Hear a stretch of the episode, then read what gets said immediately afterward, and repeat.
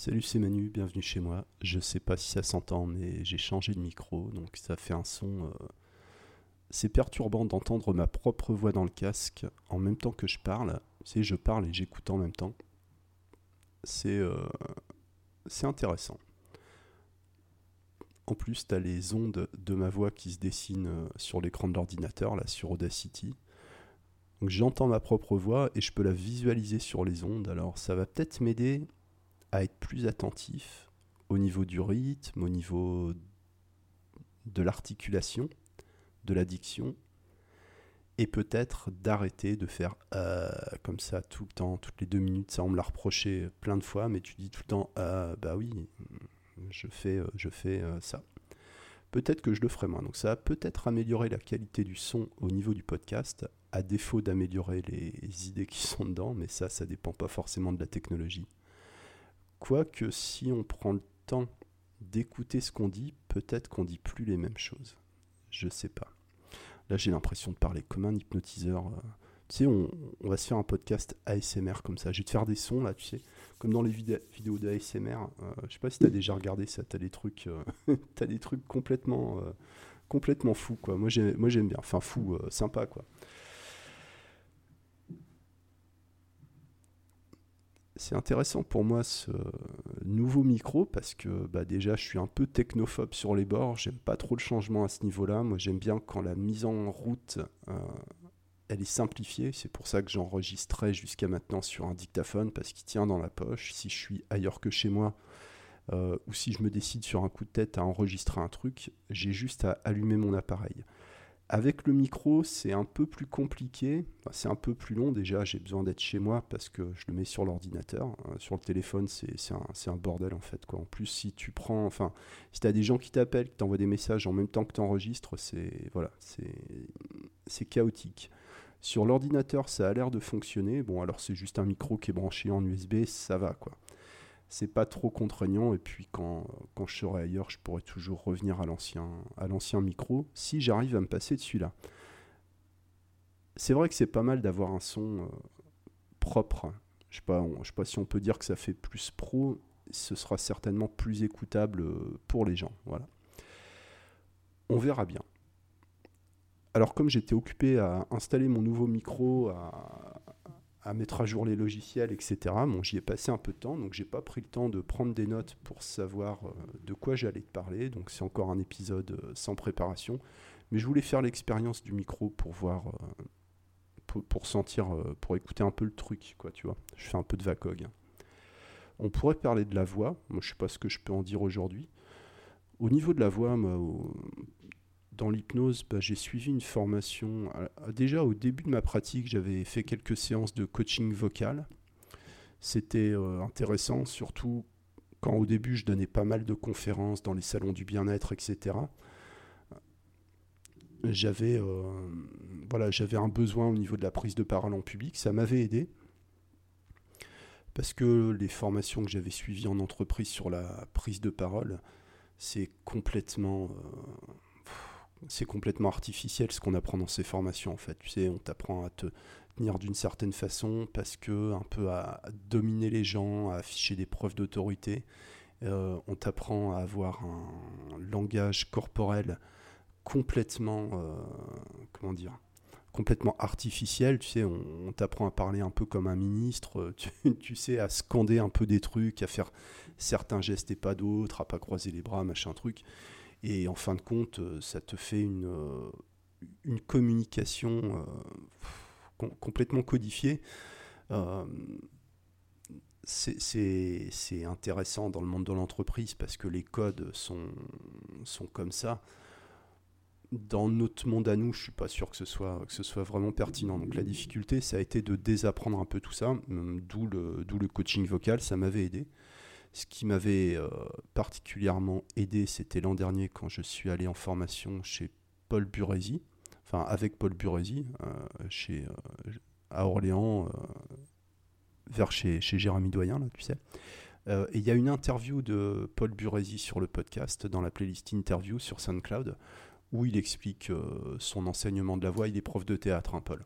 C'était vraiment hyper intéressant. Et c'est là que j'ai appris qu'en fait, le travail de la voix, c'est un travail technique, bien sûr, mais c'est aussi, euh, comment dire, c'est beaucoup de, travail, j'ai pas de meilleur mot, c'est beaucoup de travail au niveau, euh, au niveau émotionnel, au niveau physique en fait. Euh, si tu es un peu tendu, si tu es un peu fatigué, tu plus la même voix que si tu en forme. Et l'idée en fait c'est de, de trouver la voix qu'on a naturellement, tu sais, quand on est content, quand on est, quand on est en forme, quand on est bien, ou quand on parle d'un sujet qui nous inspire, naturellement on a une voix qui porte quand on, quand on se tient un peu voûté, euh, qu'on baisse la tête par exemple, ou qu'on qu'on aborde des sujets euh, pas, forcément, euh, pas forcément ce qu'on préfère, la voix est plus la même. Ça, je l'ai vu en vidéo l'autre jour parce que je me mets au chant aussi, tu sais, je fais de la, guitare et je me mets au chant, j'essaie de m'y mettre un peu sérieusement. Et avec mon cousin, on a enregistré deux, trois chansons comme ça et, c'est étonnant comme euh, les chansons où, où j'ai pas de voix en fait, euh, c'est les chansons bah, en fait qui m'inspirent pas le plus. Et, je le vois à la position du corps où je suis, euh, je suis pratiquement plié en deux, tu sais, la tête rentrée dans les épaules, etc. Ça peut pas fonctionner. Quoi. il y a vraiment une, posture à avoir. Là, tu vois, en le disant, je me rends compte, je me redresse un peu, je lève un peu la tête. La voix, la voix est plus tout à fait pareille. C'est des choses qu'on peut utiliser en hypnose aussi. Hein. Par exemple, si tu penches un peu la tête d'un côté ou si tu penches un peu la tête de l'autre, ça modifie légèrement le timbre euh, de ta voix. Au niveau de la voix, j'ai fini d'écouter une formation en vidéo d'Antoine Garnier aussi, qui, vend des, formations en vidéo. Donc c'est la première que je prends chez lui. C'est euh, Enfin, je suis agréablement surpris. Enfin, j'avais pas trop de doutes sur la qualité de, la formation parce que j'écoute les, podcasts, euh, les podcasts d'Antoine sur euh, YouTube. Euh, c'est très bien structuré, ça va à l'essentiel. les vidéos sont courtes et chaque vidéo elle est vraiment axée sur un point technique particulier avec des exemples, avec des exercices pratiques. Donc je pense que c'est une bonne porte d'entrée pour le sujet. voilà, travailler la voix hypnotique. Après, bon, bah, je te dévoile pas le, le contenu la voix, en fait, ça va être vraiment mon axe de, travail euh, cette année. Les objectifs que, je me suis auto-déterminé, si on veut, cette année en termes de, travail technique, ça va être sur la voix. Parce qu'au niveau technique, hypnose, etc., c'est pas que j'ai fait le tour, hein, loin de là, c'est que euh, j'ai appris beaucoup de choses depuis 2-3 ans en étant retourné en formation que j'ai pas vraiment appliqué, j'ai pas pris le temps d'expérimenter les choses. Donc ça aurait pas de sens de, retourner en formation d'hypnose alors que j'ai pas fini de comment dire d'intégrer ce que j'ai appris dans les dernières formations. Tiens, par exemple, il y a trois ans, deux trois ans, je suis allé euh, chez Philippe Miras faire la formation Swan. Bah, j'ai pas vraiment euh, j'ai pas vraiment exploité ça. Donc euh, c'est intéressant de, de, prendre le temps de revenir sur ce qu'on a étudié en formation, de, de voir ce qu'on peut ce qu'on peut faire avec ça avant d'aller accumuler encore plus de, plus de formations techniques. Par contre, la voix, c'est quelque chose qu'on peut faire en, parallèle parce que c'est beaucoup de travail personnel surtout. Hein. Je le constate parce que cet été, bah, j'ai rien fait au niveau de ma voix, j'étais en roue libre, hein, tu vois, je me, suis, euh, je me suis un peu laissé vivre. Et maintenant que je me remets à faire un peu des exercices tous les jours, euh, je constate que ça se perd, ça se perd rapidement. Bah, les exercices, c'est notamment les podcasts surtout maintenant avec le micro où je m'entends parler, je pense que, ça va m'aider à être plus, plus conscient en fait de la voix. Comme autre exercice pour la voix, il y a la lecture à voix haute aussi, l'enregistrement de livres audio, ça c'est euh, excellent pour la voix, puis au moins tu es sûr de lire le bouquin en entier quoi. Et puis il y a le chant aussi. Moi, je, je chante. Hein. tu sais, je fais, de la, je fais de la musique et je me mets un, peu sérieusement au chant. Alors, j'essaie de chanter du bluegrass, euh, euh, c'est-à-dire de la musique traditionnelle américaine. Bon, c'est compliqué, quoi. Euh, j'ai encore du boulot, ça va. en même temps, si je savais déjà tout faire dès le départ, ce serait pas, serait pas intéressant, quoi. Au niveau de la voix, ce qui est important aussi, c'est ta condition physique. Le travail du souffle. Alors il y a les travaux respiratoires et puis aussi euh, bah, tout ce qui est cardio, euh, sport d'endurance, etc. qui vont aussi jouer sur la voix. Puis bien sûr le sommeil, aussi l'alimentation. Tout, tout, un tas d'éléments en fait euh, qui, sont liés au corps, tu vois, qui sont liés à la pratique, à la pratique physique. Et ça me, ça me conforte. Bon, enfin, de toute façon, en général, tout ce qu'on fait, ça nous conforte dans nos, dans nos croyances. Hein. donc, c'est logique, on va dire. Ça me conforte jusqu'à ce que jusqu'à ce qu'on me démontre le contraire ou ce que je me que je parte dans une autre direction en tout cas ça me conforte dans l'idée que l'hypnose c'est avant tout une activité physique l'hypnose ça passe plus par la voix que par les mots en plus ça fait partie des premières euh, des premières notions qu'on apprend dans la pratique de l'hypnose moderne c'est que le non-verbal, le paraverbal est plus important que le contenu du discours hypnotique les fameux 97% de non-verbal dont tu as forcément entendu parler un jour ou l'autre au cours de ton parcours dans la pratique de l'hypnose. Une notion très intéressante avec laquelle euh, pratiquement tout le monde est d'accord dans les grandes lignes, mais qui n'est pas vraiment appliquée. Hein. On voit comment c'est la pratique générale de, l'hypnose, euh, en tout cas en France, hein. moi je ne sais pas trop comment, euh, comment ça bosse ailleurs. Hein c'est surtout le, le contenu en fait qui intéresse, qui intéresse les gens. Et je vois, bah, il, doit, il doit y avoir des nouvelles promotions de, de, jeunes praticiens, praticiennes qui arrivent hein, sur les forums, etc. C'est les, un peu les, les, questions du mois de, du mois de septembre, c'est marrant. C'est un peu la recherche, tu sais, du, de, euh, du bouquin, de la formation, euh, de, la, théorie qui va, qui va t'aider à craquer le code en fait. Euh, tu sais, toutes ces, théories un peu qui, qui essaient de décrire plus ou moins les fonctionnements humains, mais en fait qui décrivent, qui décrivent pas grand-chose. La pratique de l'hypnose, d'une certaine manière, c'est relié à, une pratique musicale, par exemple. Ne serait-ce qu'au niveau de la voix, mais aussi au niveau du langage corporel, la manière dont tu bouges, la manière dont tu vas placer ton corps pour, euh, pour envoyer ta voix. Où est-ce que tu regardes quand tu parles? Ton débit, ta vitesse, le timbre? Quel, euh, quel message émotionnel est véhiculé dans la voix? L'utilisation des silences? Là, on pourrait s'amuser à faire une induction comme ça. Je pense que l'induction au casque, ça doit être, ça doit être hyper intéressant en fait.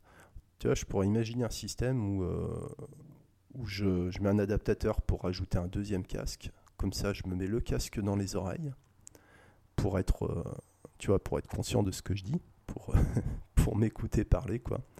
Et puis euh, le casque sur le, sur les oreilles du sujet pour voir ce que ça donne. Je pense que l'hypnose au casque, ça doit être très très immersif, tu vois. C'est les questions qui reviennent de temps en temps, des gens qui travaillent en environnement bruyant qui, ou qui voudraient ajouter des effets sur la voix, qui voudraient, euh, qui ajouter de la musique. Ouais, certainement, il y, a des, y a des choses à faire. Hein. Après, ça obligera à utiliser des accessoires. Bon, moi, je suis pas fan, à part euh, la montre à gousset, le pendule un peu le carillon de temps en temps, je pense que c'est plus intéressant de travailler avec, euh, avec le minimum de matos en fait. Le problème, c'est quand tu es attaché euh, au matériel, quand je vais développer, dans la pratique de l'hypnose, je trouve que c'est quelque chose qui t'enferme. Tu sais, d'être un peu, un peu amoureux de son cabinet, amoureux de son cadre, d'être un peu, euh, un peu suréquipé au niveau, au niveau accessoire. Je pense que ça, ça te fait mettre le focus sur ce qui est, sur ce qui est secondaire plutôt que sur ce qui est important. Par exemple, pour, euh, pour enregistrer cet euh, épisode, bah, j'ai passé une heure à brancher mon micro, donc j'ai passé une heure euh, sur la technique, donc j'ai pas pris le temps de prendre des notes sur ce que je voulais raconter, donc, donc voilà, je raconte n'importe quoi. J'espère que ça tient la route, que c'est agréable, que c'est agréable pour toi mais c'est pas c'est pas très ordonné quoi. Ça va être assez décousu cet épisode. Bon, c'est pas la première fois. Je pense que je pense que t'en as pris l'habitude.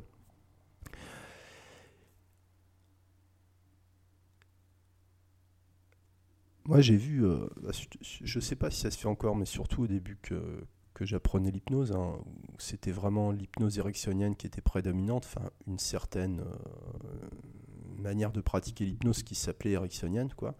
Et c'était pas exceptionnel de voir des gens qui travaillaient avec un ordinateur pour faire la double voix, tu sais, ce, genre de choses, tu sais, de faire un discours hypnotique euh, en live couplé à un discours hypnotique enregistré avec, avec deux voix différentes dans chaque oreille, etc. Le, problème, c'est que quand tu commences à travailler comme ça, bah, le jour où tu veux faire euh, de l'hypnose sur un coin de table euh, au café ou que tu es, euh, ailleurs, ben, je, trouve que, je trouve tu sais plus vraiment comment travailler. Quoi. Quand tu as l'habitude de faire de l'hypnose debout, par exemple, tu vois, tu n'as même pas besoin de fauteuil. Bon, alors après, ça dépend avec qui. Tu as des gens, c'est pas possible, hein, bien sûr. Disons que l'idée, c'est de, de simplifier la mise en route. Quoi. C'est pour ça que j'ai mis si longtemps en fait à acheter un nouveau micro, c'est parce que le dictaphone qui tient dans la poche, que tu peux utiliser n'importe où, n'importe quand, euh, ça, ça facilite le démarrage en fait. Si jamais tu dois brancher euh, tout ton matos, euh, dérouler tes câbles, sortir les boîtes où il y a les trucs, enfin c'est horrible quoi. À la limite, un micro comme ça, c'est intéressant si le truc il est branché en permanence, qu'il a une place bien précise et qu'il y a juste à allumer l'ordinateur il y a des chances que je m'en serve. Euh, autrement, euh, voilà, si c'est trop compliqué, euh, je sais que j'utiliserai pas. Hmm. Moi, j'ai besoin de démarrer rapidement. C'est pareil aussi pour, pour nos clients, nos sujets, les patients, pour les gens qui appellent ça comme ça. C'est de pouvoir démarrer facilement. Alors qu'est-ce que ça veut dire pouvoir démarrer facilement? C'est-à-dire d'avoir un peu le même système que mon histoire de micro ou de dictaphone, tu vois, le dictaphone, c'est pas génial comme son, euh, mais c'est suffisamment euh, fonctionnel euh, pour être efficace. Voilà, ça, permet quand même d'être écouté, même si c'est pas un son de radio, un truc d'ingénieur du son, c'est écoutable et ça suffit quoi. Disons que les bénéfices que tu peux avoir d'un côté à améliorer le son comparé à l'inconvénient de complexifier la mise en route, ben, ça se traduit par euh, moins d'épisodes. Donc moins d'épisodes, c'est moins d'expérience, c'est moins de retour euh, des auditeurs. Donc finalement, c'est une baisse euh, du nombre d'épisodes et c'est une diminution de la qualité aussi. Quoi. Il y a un moment où, où la technique fait perdre en qualité en fait, parce que la qualité, alors dans les podcasts c'est un peu différent parce que tu peux pas avoir un son trop pourri. Quoique tu trouves des podcasts avec des sons, sais, des, des des vieux, des vieux audios qui ont un son complètement naze, euh, ça n'empêche pas de les écouter quand c'est vraiment intéressant, si tu veux. De, de mettre le focus sur tout ce qui est, sur tout ce qui est secondaire, ça te détourne de ce qui est important. Euh, c'est un peu l'inconvénient du, perfectionniste hein, qui, est assez, euh, qui est assez fréquent, notamment dans, tous les contenus qu'on peut trouver sur, sur l'hypnose. Hein il n'y a, pas beaucoup d'hypnos qui vont travailler de manière artisanale sur leur, euh, sur contenu. Donc euh, la production de contenu, c'est quelque chose qui est laborieux, qui est, euh, contraignant, et, du coup, ces gens-là abandonnent rapidement, voire publient jamais rien. C'est un équilibre, c'est un équilibre à trouver. Quoi. Oula, ah, il faut que je fasse gaffe parce que le, si, voilà, si je donne des coups de pied dans la table, par contre, ça va s'entendre.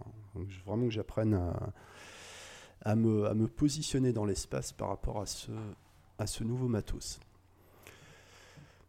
Donc tout mettre euh, sur la technique, être trop focus sur la technique, je pense que c'est pas une bonne chose. Tu vois, c'est un peu comme si je voulais sortir un bouquin et que je passais euh, que je passais mon temps à parler de la couverture, tu vois, alors que la couverture, on n'en a rien à foutre, quoi. Bref, ce que je veux dire, euh, c'est que on a besoin pour produire quelque chose, de simplifier le démarrage. Ce qui est le cas aussi au niveau de l'hypnose. Hein. À un moment, ça peut être intéressant de simplifier déjà le, passage à l'hypnose formelle, tu vois, c'est-à-dire le passage de l'entretien préliminaire à l'hypnose formelle, on peut toujours le simplifier. Hein. Alors c'est pas évident euh, de comment dire de démarrer vraiment tout de suite J'aimerais bien, j'aimerais bien le faire, tu vois. Je l'ai fait deux, trois fois pour, euh, pour tester, hein, comme ça, où vraiment la, personne arrive, c'est la première séance. À peine la personne arrivée, bonjour, euh, tenez, vous pouvez poser vos affaires là, je vous propose le fauteuil, et puis ça commence maintenant. Vois, direct, pas d'entretien, aucune question, euh, directement faire de l'hypnose sèche, profonde. Ça fonctionne comme le reste. Le problème, c'est qu'il euh, y a des risques de passer à côté d'éléments importants. Est-ce que la personne présente des contre-indications? Est-ce qu'il y a des traumas? Est-ce qu'il y a des trucs? Enfin, un, minimum d'informations pour, savoir à, peu près pour cerner. Quoi. Donc je pense que c'est difficile de ne pas passer un minimum de temps à discuter avec la personne, puis aussi d'établir une, relation. Alors je parle plus de rapport, parce que le rapport, pour moi, ça a une connotation un peu, stratégique, un peu calculée, euh, artificielle. Je préfère parler de, de relation, c'est-à-dire euh, une relation authentique. Bah, comment tu te mets en relation avec les personnes, c'est en discutant. Et c'est pas forcément en discutant euh, du cœur du problème, euh, c'est en parlant de la pluie et du beau temps que tu connais vraiment les gens. Enfin, je veux dire que tu, tu, vas pas devenir intime avec les gens en parlant que de la pluie et du beau temps, mais ça commence par ça. Pour, euh, pour mettre les gens à l'aise, pour toi te sentir à l'aise, pour, pour que les deux personnes puissent se familiariser, s'habituer l'une à l'autre, se synchroniser l'une à l'autre il y a besoin d'y passer un minimum de temps. Moi, je ne vois pas à l'heure actuelle comment faire euh, moins de 25-30 minutes d'entretien préliminaire avant de, démarrer l'hypnose formelle. C'est possible, mais ça me paraît pas, euh, ça me paraît pas très sécure quoi, comme, euh, approche. Tu sais, les gens te disent, enfin déjà, ils te disent jamais tout, ils vont jamais te dire tout dès le début de l'entretien. Combien de fois ça t'est arrivé, toi, dans ta pratique, où tu as quelqu'un qui vient pour une demande euh, courante, quelque chose de relativement anodin avec les guillemets, par exemple, arrêter de fumer, par exemple, euh, enlever une phobie? Alors, c'est loin d'être anodin. Euh, mais disons, une demande qui est présentée comme quelque chose d'assez simple, en fait. Tu vois, je veux arrêter de fumer. Voilà, c'est simple. Et en fait, c'est extrêmement complexe. Qu'est-ce qu'il y a derrière? Et qu'est-ce que tu veux généraliser avec, euh, avec ça? C'est impossible. quoi. Donc tu dois quand même passer un minimum de temps avec la personne, sachant que l'idée c'est quand même de répondre à la demande. Alors on peut, euh, oui, on peut se prendre pour des thérapeutes. Hein, euh, enfin, il y a des thérapeutes. Hein. voilà, on est, comment, c'est pas, c'est pas, c'est pas ce que je voulais dire on peut passer du temps à faire de, l'analyse, à faire de l'anamnèse, euh, à faire du questionnement. Moi, je l'ai beaucoup fait. C'est quelque chose que, que, j'ai travaillé un peu dans, tous les sens et que, et que j'adore. Mais est-ce que c'est du temps qui est bien, euh, qui est bien utilisé? C'est ça, ça la question. C'est-à-dire qu'entre la discussion qui te permet d'avoir une vue d'ensemble sur la situation, qui te permet de, cerner d'éventuelles contre-indications ou d'éventuels conflits euh, d'objectifs chez la personne. À part ça, chercher, euh, chercher à créer des liens de cause à effet, chercher à faire du, recadrage, euh, pour moi, c'est pas le moment, c'est sans objet en fait. Je pense pas que la personne vienne pour ça quand elle se fait, quand elle se fait hypnotiser. Et j'entends de plus en plus une espèce de, de dichotomisation. Voilà. C'est un mot que j'ai appris récemment. Il y a des gens qui font de la dichotomisation euh, en tant que technique stratégique. Euh, ça, ça me rappelle un peu l'approche Nardone, Palo Alto, euh, etc. bon, moi, je suis pas, je suis pas fan. Il y a des idées très intéressantes, mais c'est intéressant en tant qu'idée. En tant que pratique, bon, je, je sais pas. Euh, je sais plus ce que, je disais. Ah oui, c'est de, tout ramener à deux choix en fait. Euh, c'est-à-dire que, euh, voilà, en gros, est-ce que vous voulez continuer à fumer et mourir d'un cancer dans des souffrances atroces en laissant derrière vous votre femme, vos enfants malheureux? Ou est-ce que vous arrêtez de fumer maintenant, tu vois? C'est un, peu, un peu ça la stratégie, quoi. Bon, c'est jamais aussi, aussi simple que ça, quoi. En fait, tout ce qui est trop simple, euh, bah, généralement ça, ça, déconne. Quoi. On peut dire l'hypnose, euh, c'est simple. Ouais, c'est simple de mettre quelqu'un en hypnose quand tu as de la chance, en fait. quoi. Euh, c'est ça. Est-ce que c'est simple d'obtenir des résultats? Ça, c'est encore autre chose. Il faut déjà pouvoir les mesurer, les résultats. Il faut déjà et puis les mesurer par rapport à une attente. Est-ce que les gens sont conscients de leurs attentes? Est-ce qu'il n'y a pas des attentes, comment dire des, attentes qui sont présentées un peu politiquement correctes Est-ce qu'il n'y a pas des attentes inconscientes Enfin bon, voilà, tu vois le, tu vois le délire, quoi. Donc il y a quand même besoin de passer un minimum de temps à discuter avec la personne, euh, mais la question, c'est comment on fait pour ne pas, euh, comment dire, pour ne pas s'enliser dans des discussions, dans des discussions interminables, quoi. Parce que pendant ce temps-là, c'est le temps qu'on aurait pu consacrer à faire, à faire de l'hypnose qui est, bah, qui, est, réduit à cause de ça. Donc c'est vraiment. Donc je te disais ah oui la dichotomisation entre l'hypnose et la thérapie. Tu vois ça, je l'ai entendu pas mal ces temps-ci. Euh, c'est-à-dire que l'hypnose bon c'est un outil mais euh, mais ça constitue pas euh, voilà ça, ça, constitue rien en fait. C'est un, un, peu ça le truc quoi. Alors, euh, je sais pas.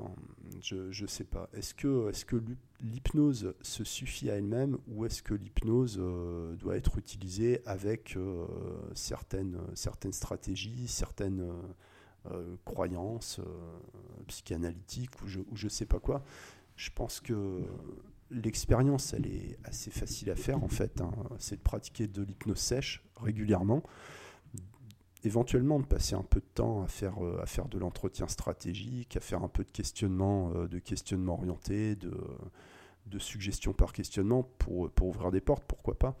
Mais de faire de la transe euh, sans contenu, en, faisant, enfin pas sans contenu, mais en faisant la part belle aux, approfondissements, par exemple.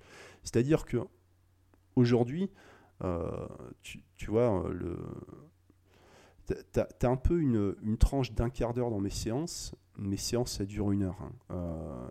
Euh, as un quart d'heure où je, me laisse un peu euh, le choix entre le consacrer à, du, à de l'entretien ou le consacrer à l'hypnose formelle.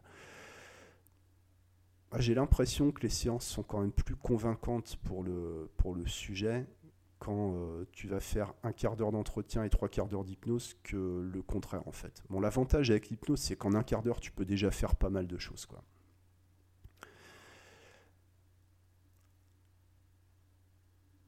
C'est-à-dire que pendant ce quart d'heure, si tu enlèves un quart d'heure à ton anamnèse, à ton entretien préliminaire et que tu, tu le consacres à faire de l'hypnose, qu'est-ce que tu vas en faire de ce quart d'heure en fait? Euh, Voilà, tu mets quoi dans ce quart d'heure? Moi, je dis que dans ce quart d'heure, tu peux mettre euh, du silence, tu peux mettre des approfondissements, tu peux mettre aussi euh, de comment dire de la suggestion euh, non spécifique. Enfin, bon, on peut, c'est pas compliqué de remplir de remplir un quart d'heure en hypnose formelle. Ou alors, tu peux faire un contenu plutôt, euh, plutôt vide, mais plus basé sur la voix que sur le contenu. Alors, je vais te, euh, je vais donner une piste, tiens, sous forme, sous forme d'exercice que tu peux euh, pratiquer ou pas, de cette manière ou d'une autre manière. Ce serait de, de, faire un travail sur la, spécifique sur la voix pendant une, pendant une séance. Alors, l'exercice que je te propose, c'est, tu as ton sujet, de faire un, entretien préliminaire light, d'accord, de pas de pas aller chercher trop loin dans le détail quant à les informations principales, à savoir euh, les éventuelles contre-indications, trauma, etc., et, euh, et, de laisser le reste euh, de côté, de passer rapidement à la phase d'hypnose formalisée, d'accord, de mettre la personne en hypnose comme tu sais le faire avec induction approfondissement, et quand la personne commence à être profondément en hypnose, Simplement d'annoncer, par exemple, dans un moment, je vais décompter à partir de 10. À chaque passage de chiffre, je vous invite simplement à explorer cet état et par exemple à doubler complètement votre état actuel de concentration ou bien de relaxation ou d'absorption dans l'expérience et je décompterai plusieurs fois de 10 à 1. Et il est possible qu'au bout d'un moment, ma voix soit un peu comme une musique ou comme un bruit de fond, qu'elle paraisse plus lointaine, par moments plus présente. C'est normal. Simplement, 10 de plus en plus profondément. 9 de plus en plus profondément. 8. De plus en plus profondément. 7. De plus en plus profondément. 5, de plus en plus profondément. Et ainsi de suite en fait. 10 de plus en plus profondément, 9 de plus en plus profondément. En fait, tu dis le chiffre de plus en plus profondément et euh, de le faire plusieurs fois en mettant de plus en plus de silence, en rendant la voix de plus en plus euh, basse, grave. Pour, euh, comment dire, pour te libérer de l'esprit par rapport au, contenu de la suggestion, de partir sur un truc que tu vas boucler plusieurs fois, en fait, 10, 9, 8, puis bon, au bout d'un moment, la personne, elle décroche. Hein. De toute façon, c'est tellement répétitif. voilà, ça, ça revient de la suggestion d'endormissement il n'y a, euh, a pas de phrase à construire, il n'y a, y a, pas vraiment d'idée dans ce truc-là. C'est juste euh, un chiffre de plus en plus profondément, le chiffre suivant de plus profondément. Bon, voilà, tu, tu vois, as, ça te demande aucune réflexion et ça te permet d'être euh, d'être focalisé sur la voix, sur le message véhiculé par la voix et d'observer les résultats suite à une séance où, en fait, le, le seul contenu, donc à l'endroit qu'on appelle plateau thérapeutique, où le seul contenu ce serait ça, c'est-à-dire pas de contenu, mais accompagné par une voix euh, consciente d'observer ce qui peut se passer en fait à ce niveau-là. Ça ne veut pas dire qu'il faut faire que ça, mais en tant qu'exercice, c'est intéressant, c'est-à-dire que ça permet un exercice, c'est pour mettre vraiment l'accent sur un élément particulier, pour euh, disons pour en prendre conscience, pour euh, pour que ça t'ouvre des portes en fait.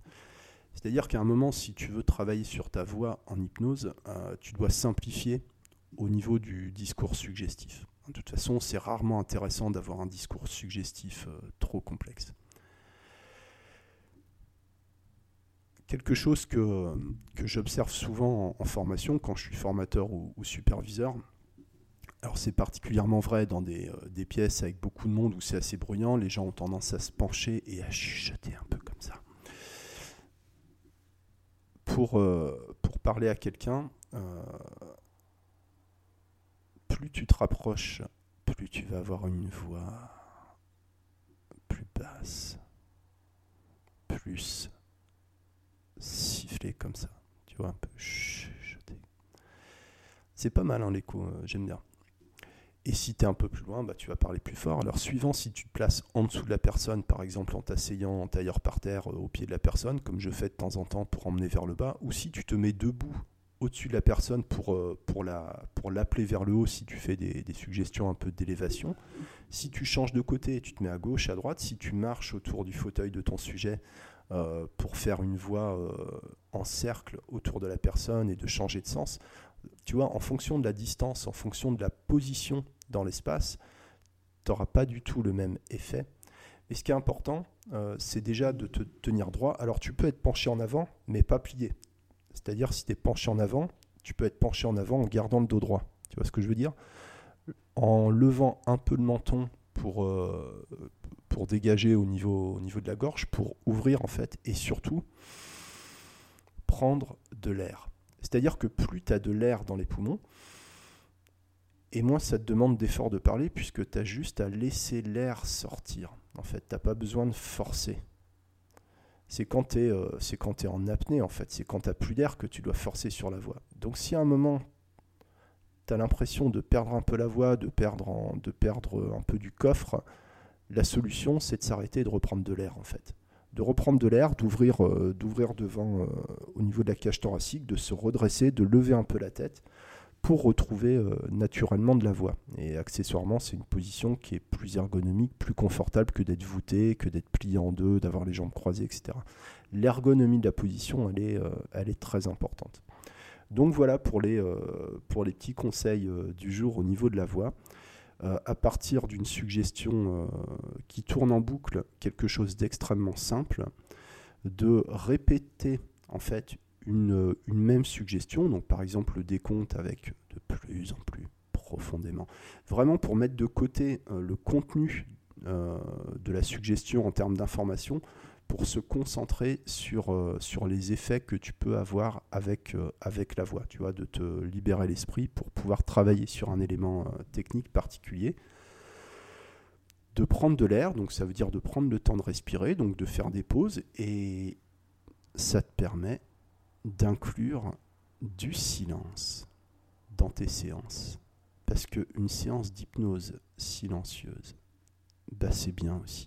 Peut-être que la personne, elle peut trouver un bénéfice dans le vide, dans le silence. Peut-être que ton sujet, n'a pas besoin de tes suggestions. En fait, très certainement, euh, le sujet n'a besoin d'aucune suggestion. Par contre, il a besoin, il a besoin d'être dans quelque chose qui puisse être identifié comme étant vraiment de l'hypnose. Mais ça, ce sera pour une autre fois. Bon, du coup, je suis un peu à la bourre, moi, avec toutes mes histoires d'enregistrement de, podcast. C'était un peu du luxe ce matin. Je vais devoir, euh, un peu pédaler derrière pour, euh, pour être prêt à l'heure. Mais bon, ça me faisait plaisir de, de partager ça. Donc, j'espère que ça t'intéresse, que ça te fait passer le temps agréablement et que ça t'aide un peu. Merci de ton attention. À bientôt. Ciao.